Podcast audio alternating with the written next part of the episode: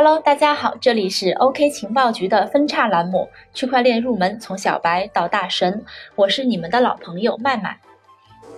在前面的课程里，我们介绍了比特币的情况，这里呢，我们对之前几期的内容做一个总体的回顾，然后总结一下比特币系统有哪些不足，以及它的伟大之处在哪里。比特币产生于二零零八年的金融危机。中本聪认为，美联储这个中心化机构增发货币，加剧了通货膨胀。由此呢，他设计了一套去中心化的货币系统——比特币。因为是去中心化的，比特币系统需要所有的网络节点共同维护、记录交易情况。既然比特币系统需要所有网络节点共同维护、记录交易情况，那么就必须解决一些在中心化世界里面不是问题的问题。首先就是要保证货币的价值。为了保证货币的价值，不让一笔钱可以花很多次，就必须要解决双重支付问题，也就是双花问题。比特币是依靠 UTXO 和时间戳这两种主要的技术手段来解决双花问题的。UTXO 的中文意思叫做未花费的交易输出，简单理解就相当于找零机制。我有五千块钱，我给一一转两千，剩下的三千呢，不是从总额扣除剩下的，而是找零给我的。时间戳简单理解就是系统会给每一个区块的交易信息都自动加上时间戳。给它打上时间烙印，这个时间点你花了多少钱会直接记录在链上，不能再用它买其他的东西了。搭建完系统之后，就到了比特币的产生和流通。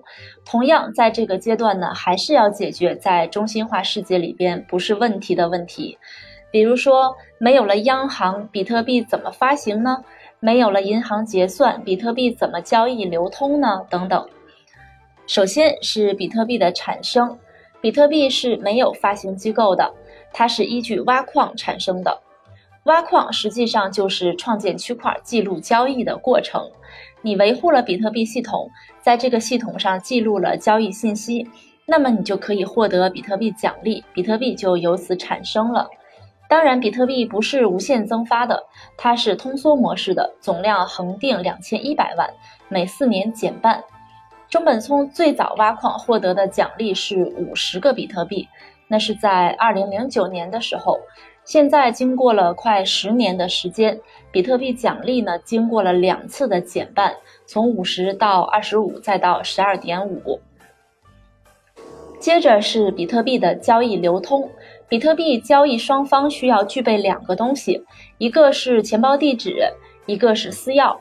钱包地址就相当于我们的银行卡号，私钥呢相当于密码。如果深究它的原理，那么我们可还需要了解另外两个名词：数字签名和公钥。它们之间的关系是这样的：私钥和公钥是成对出现的，为对应的一个关系。私钥是系统随机生成的，公钥是根据私钥计算出来的，钱包地址是根据公钥计算出来的。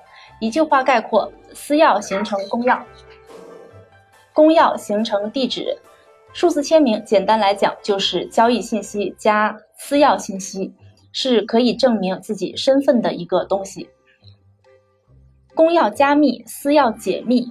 公钥全网公开，我用一一的公钥给信息加密，一一用自己的私钥可以解密。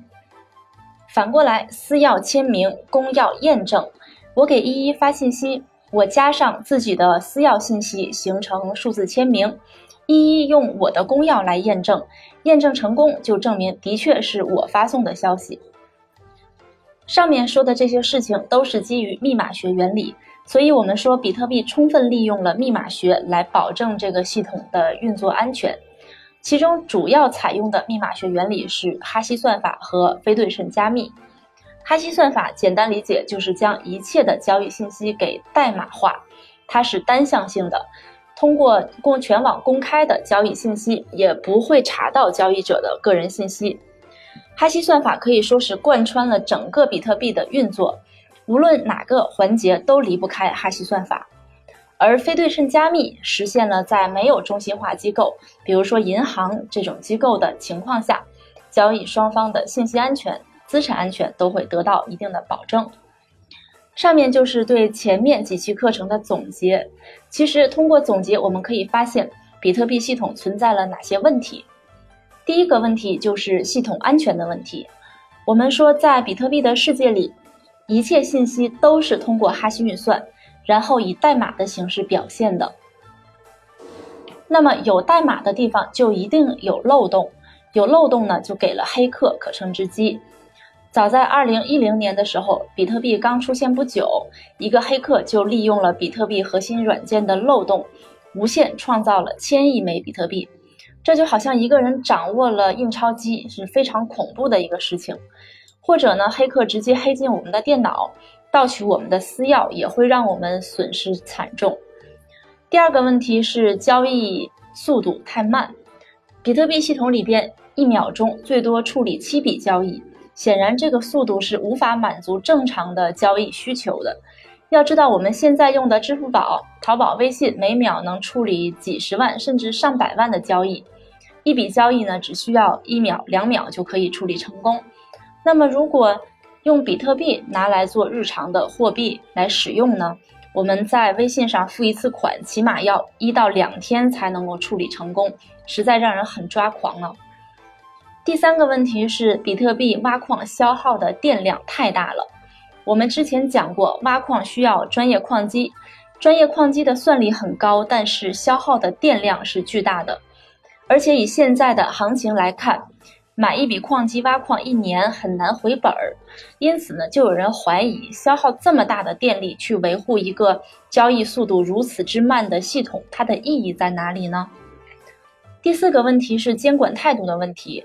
现在很多国家对比特币的态度两极化是非常严重的，支持的国家呢，在很多零售商店里都可以接受比特币的付账，还设有比特币提款机之类的；不支持的国家呢，对它严格打压，谈之色变。如果以一个货币系统来衡量比特币，它一定是存在着各种各样不足的，但我们不能否认比特币的光芒。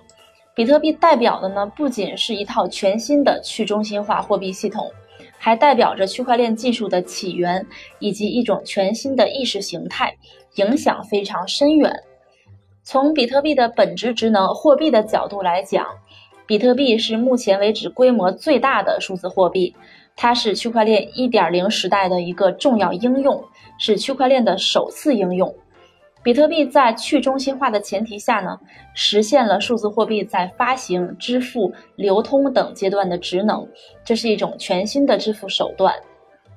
从比特币的底层技术区块链角度来讲，随着比特币的关注度逐渐增大，区块链作为它的底层技术呢，也越来越被大众所熟知。区块链开始逐渐的脱离了数字货币，渗透到许多的商业领域。不同行业呢，都希望能够将比特币这个技术应用到我们的现实生活中去，通过各式各样的应用场景，让我们获得更好的体验。从比特币的意识形态来讲，它掀起了一场非常伟大的思想风暴。